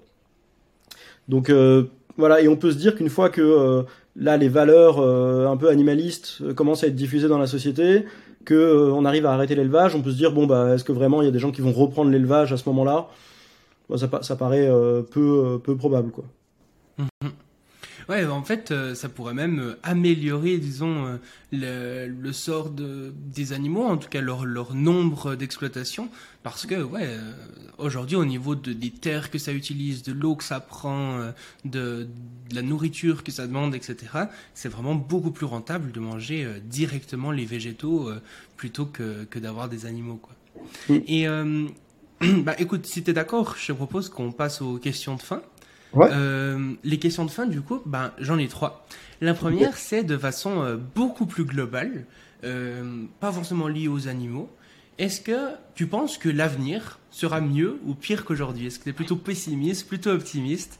Est-ce que quand tu penses à l'avenir, ça te rend enthousiaste ou ça te fait méga flipper? Bon, je crois que ma réponse se voit. Pour les gens qui regardent la vidéo, non, moi je suis plutôt optimiste dans la, dans la vie. Euh, après, voilà, c'est dur de, de, prédire le futur. Hein. Il peut se passer 10 millions de choses. Euh, euh maintenant, il suffit de regarder les dernières années. Il se passait tellement de choses qu'on n'avait pas vraiment prévues. Euh. Je, je, pense que c'est dur. Après, euh, bon, c'est plus cool de vivre en étant optimiste. Ça n'empêche pas de vouloir faire changer les choses, de vouloir faire accélérer le changement et tout ça. J'ai aucune idée concrète de comment va se passer l'avenir. Je pense que c'est très difficile. mais je suis assez optimiste parce que j'ai l'impression euh, qu'on n'a jamais été dans un aussi bon moment euh, de, société, civilisation, euh, pas, que humaine, enfin principalement euh, humaine là, mais même euh, un État mondial, j'ai l'impression que ça a jamais été aussi bien sur la Terre qu'aujourd'hui. Et euh, en fait, c'est assez bizarre quand je dis ça, les gens se disent mais non, mais c'est n'importe quoi, mais t'es au courant, euh, attends, on tue 3 milliards d'animaux tous les jours, euh, c'est plus qu'avant, c'est, on en tue de plus en plus, tu vois. Et moi je dis non, en fait, on n'a jamais été dans un, dans un meilleur état qu'aujourd'hui, parce que si tu regardes finalement entre aujourd'hui et la fin des temps, on va dire, enfin le jour où il y aura plus de terre, par exemple, en fait, je pense qu'on n'a jamais été aussi proche euh, de d'arrêter l'abolition, euh, d'arrêter l'abolition, d'avoir l'abolition de l'élevage, par exemple, d'arrêter l'élevage. On n'a jamais été aussi proche euh, d'aider des animaux sauvages s'il y a besoin de les aider euh, éventuellement. je pense qu'on n'a jamais été aussi proche, mais dans un sens où on est mieux cette année que l'an dernier. Je pense que le, le, monde a assez évolué pour que si tu vois l'an dernier, on avait dû estimer combien d'animaux au total on aurait tué jusqu'à la fin des temps. On aurait eu un chiffre. Et avec l'évolution qu'on a eu dans, dans, dans, cette année, bah, je pense que le chiffre de combien d'animaux au total on va tuer jusqu'à la fin des temps, il est inférieur à ce qu'on avait il y a un an. Et il est inférieur à ce qu'on avait il y a 10 ans, il est inférieur à ce qu'on avait il y a 20 ans. Euh, je pense que tu vois, depuis que L214 est arrivé en France, euh, l'association qui montre euh, les vidéos d'élevage, euh, qui s'occupe de, de, plein de sujets après sur politique, pratique et autres pour les animaux, depuis que cette association est arrivée, bah, il y a eu un, y a un, y a un, un, bon énorme, il y a une réduction énorme en fait du nombre total d'animaux qui va être tué jusqu'à la fin des temps en France, quoi. et je pense que ça a même des implications mondiales, quoi. Voilà, donc je, pense qu'on est plutôt au meilleur moment de notre euh, de notre de l'histoire de la de la planète et de tous ses habitants aujourd'hui, et euh, je suis plutôt optimiste euh, pour l'avenir. Fantastique. Et si tu devais t'imaginer un avenir vraiment radieux, une utopie incroyable, ça peut être une, valeur particulière ou même un système entier que, que tu aimerais bien voir. Concrètement, à quoi elle ressemblerait ton utopie? C'est une bonne question. Je pense que j'ai pas la réponse. Euh, après, le, le, les assos dans lesquels je bosse, donc l'asso que j'ai fondé s'appelle Mission Sentience. Je pense que la sentience est au cœur. Et euh, l'autre asso dans lequel je bosse, c'est Futur. Donc juste mmh. futur, ça va, ça va, ça va un peu te parler, je pense. Et donc le but, c'est un peu d'instaurer une nouvelle vision du monde, euh, avec ce que je disais tout à l'heure, avec euh, principalement le fait de voir les individus pour pour ce qu'ils sont quoi pour des individus et de les voir euh, comme ils sont pour ce qu'ils sont quoi donc c'est pas un peu c'est pas, pas vraiment le, délire de euh, il faut aider les animaux parce que c'est des animaux euh, je sais pas quoi c'est vraiment essayer d'avoir une meilleure compréhension du monde et donc mon utopie à, à, court ou moyen terme c'est ce truc là après donc c'est vraiment de, de, de se rendre compte vraiment de quel est le monde dans lequel on vit et notamment je pense que se rendre compte de quel est le monde dans lequel on vit ça passe beaucoup par se rendre compte de qui sont les habitants du monde dans lequel on vit euh, qui ils sont, comment ils vivent. Tu vois, quand on pense à un animal, euh, euh, y a aujourd'hui, je te dis, pense à un animal sauvage.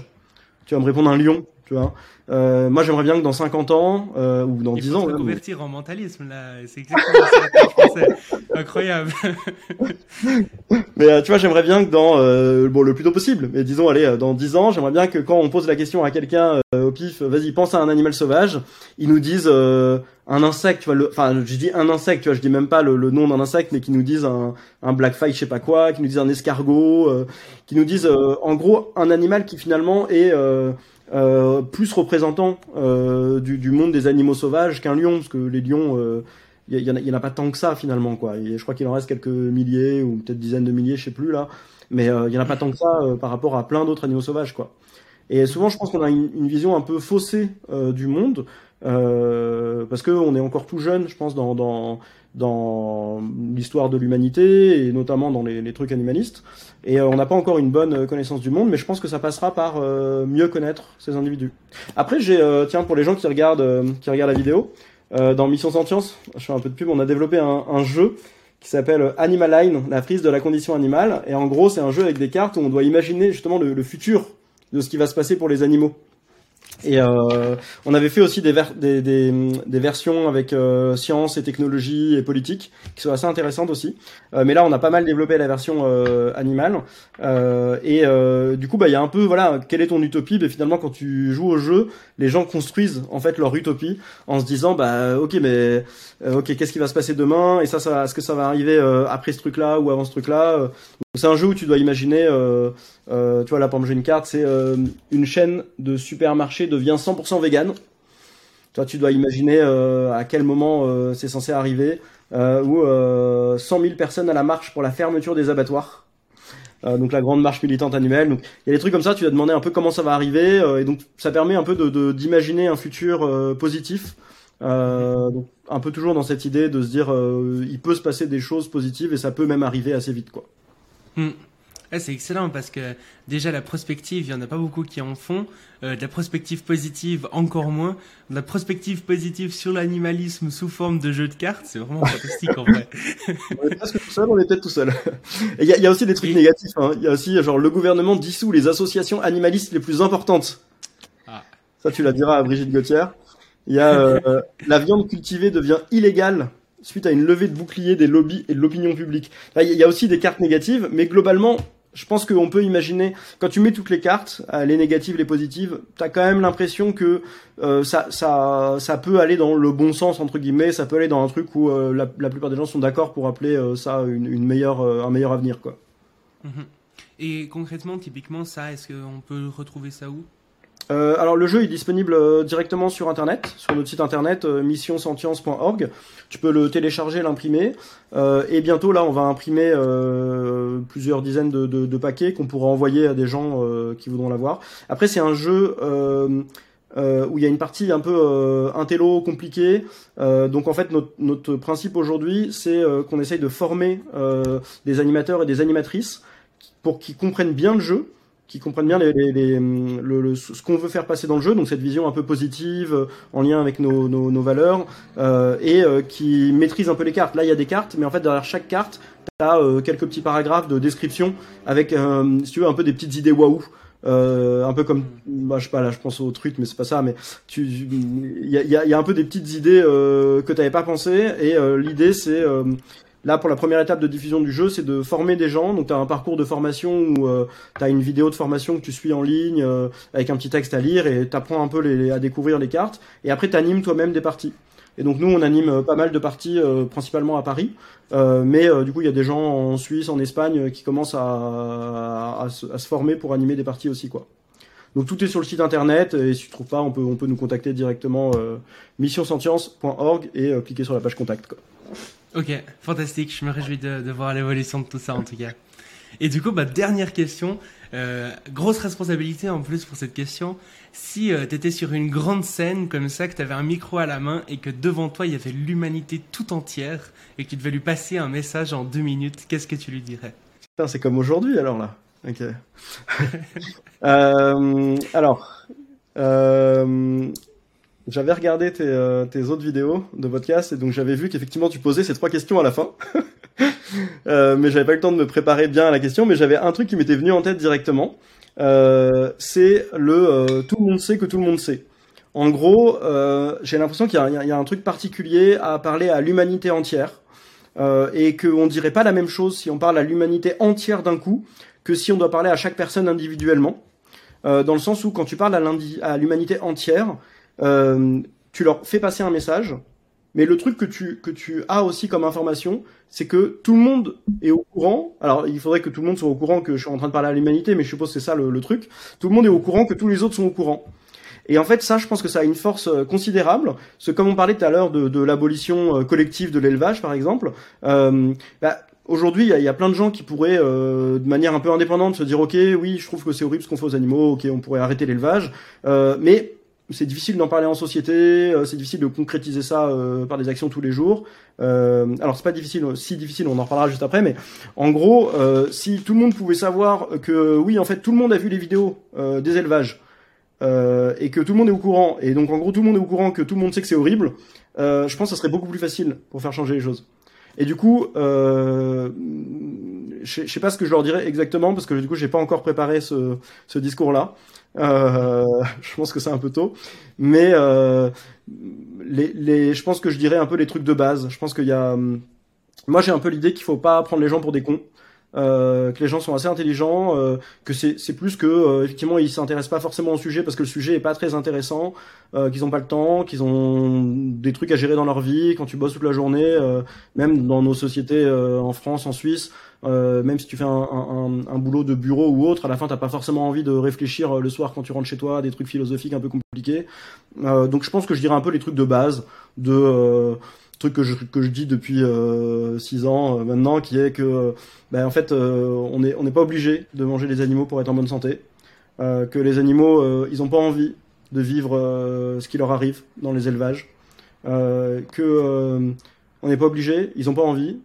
Bon bah, du coup, peut-être on pourrait arrêter de le faire. Ça les, ça les fait souffrir. C'est très grave. On se rend pas compte de l'ampleur que c'est euh, pour chaque individu, les, souffrances qu'ils ont sont vraiment énormes. Euh, c'est des, trucs auxquels on irait, on, on imaginerait même pas euh, qu'un humain puisse subir ça euh, toute sa vie. Euh, et donc, bah, pour ces raisons-là, euh, je proposerais aux gens si est-ce qu'ils ont envie qu'on arrête collectivement. Et j'espère qu'ils répondront oui.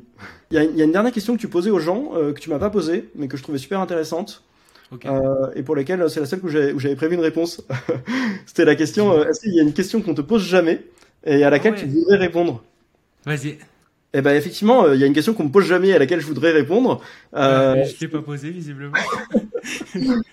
non, mais c'est que euh, alors non là la question c'était très cool. Bah, les, gens souvent se cherchent plus des excuses. De oui mais je fais ça machin ou se cherchent un, truc un peu personnel de ok qu'est-ce qu'il faut que je fasse? Bon bah là je suis en train de manger des animaux t'es en train de me dire que c'est ça le problème ok faut que j'arrête de manger les animaux et même quand tu parles de l'abolition de, de, de, voter l'arrêt de l'élevage euh, beaucoup de gens se disent ah oui mais moi du coup je fais ça. Il y a des gens, euh, j'ai vu des gens qui disaient ah non mais moi je mange des animaux donc je pourrais pas voter l'abolition de l'élevage. Et je pense que c'est vraiment le, pire truc qu'on peut avoir quoi. Euh, quelqu'un qui serait favorable à se dire on arrête collectivement n'est pas, pas prêt à voter parce qu'il se dit que personnellement il, il serait genre pas cohérent ou je sais pas quoi quoi.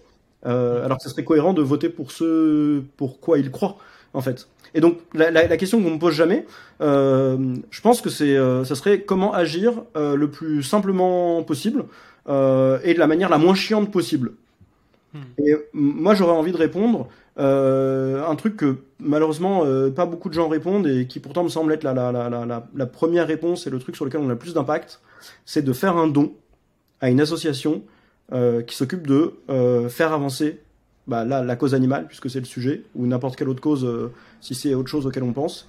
Euh, je pense que c'est l'action principale qui a le plus d'impact aujourd'hui, qui est le plus facile à faire, qui est le moins chiant à faire. Alors c'est chiant de perdre de l'argent, euh, ça veut dire que voilà, on va peut-être acheter un appartement qui sera un peu plus petit, louer un appartement plus petit, aller un peu moins en vacances, louper un ou quelques ciné dans l'année.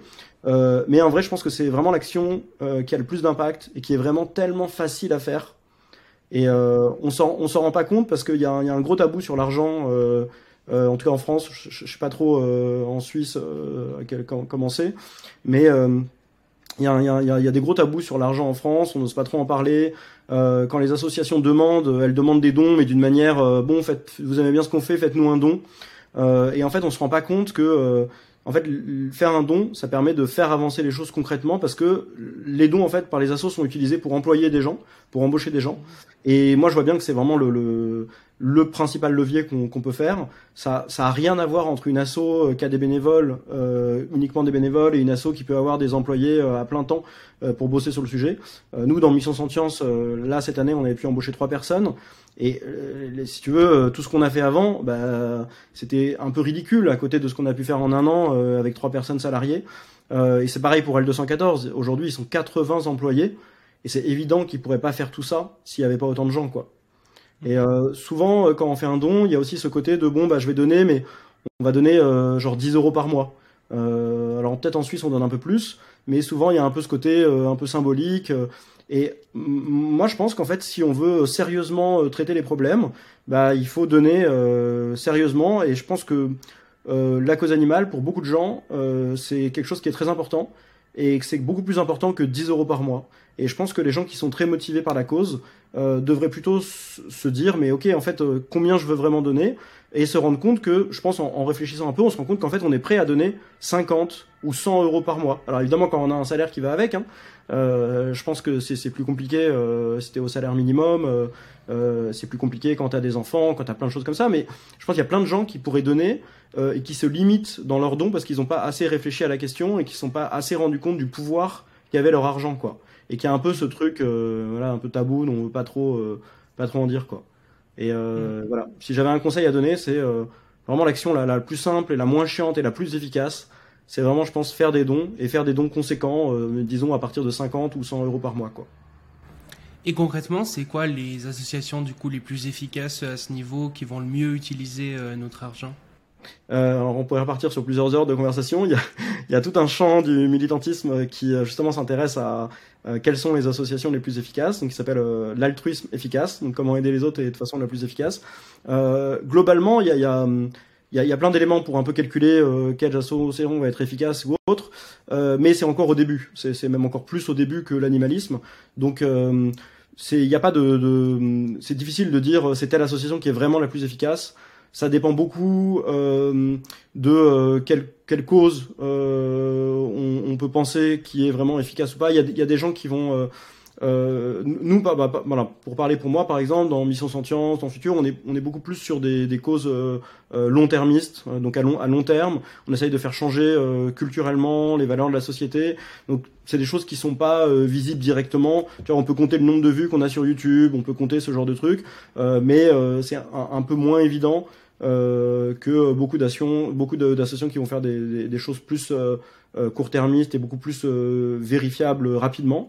donc il y a, y a, beaucoup de, de, de, débats, de questions et globalement, il n'y a pas des réponses très claires sur quelles sont les associations les plus efficaces. Ça évolue, en fait, ça évolue un peu chaque année, tu vois. Et je vois par exemple dans le milieu, voilà, où, où je suis assez proche, il y a des associations pour lesquelles on n'avait jamais fait de, de demande de subvention euh, auprès d'évaluateurs euh, du milieu de l'altruisme efficace.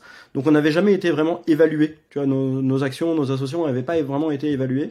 Et à partir du moment où on a commencé à faire des demandes de subventions, alors je, dis on, mais en fait c'est principalement euh, Mathaïs Souchon euh, que je t'invite à interviewer un prochain jour, qui s'occupe de plusieurs assos, dont les estivales de la question animale, euh, dont j'invite beaucoup de gens à venir, on pourra en reparler après si tu veux. Euh, mais en gros, à partir du moment où il a commencé à faire des dossiers de subvention, euh, il y a quasiment toutes les associations dans lesquelles il travaille euh, qui ont reçu des subventions euh, qui proviennent du milieu altruiste efficace et qui ont qui sont du coup une sorte de signal pour dire bah oui en fait là ce que tu fais on, on, considère que potentiellement c'est parmi les trucs les plus efficaces parmi le budget qu'on a là dans ces trois mois où on doit donner de l'argent à des associations quoi. Il y, a un cadre qui est très euh, qui est très contraint, qui est pas évident, mais euh, petit à petit on voit que voilà il y a des nouveaux trucs qui arrivent et, en fait ce qu'ils faisaient avant que ça soit évalué, avant qu'ils reçoivent la subvention, c'était déjà efficace en fait ils faisaient la même chose. Euh, c'est juste que tant que tu as pas soumis, bah, tu sais pas à quel point c'est efficace et les évaluations que tu as c'est vraiment très circonstanciel par rapport à beaucoup de choses. Voilà, donc j'ai pas de réponse claire.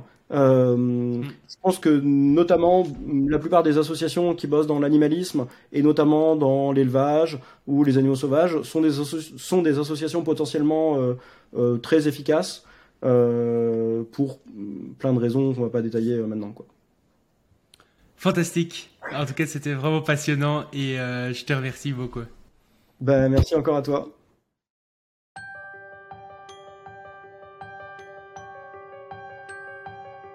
Merci d'avoir écouté le Futurologue Podcast, le podcast pour comprendre les enjeux de demain.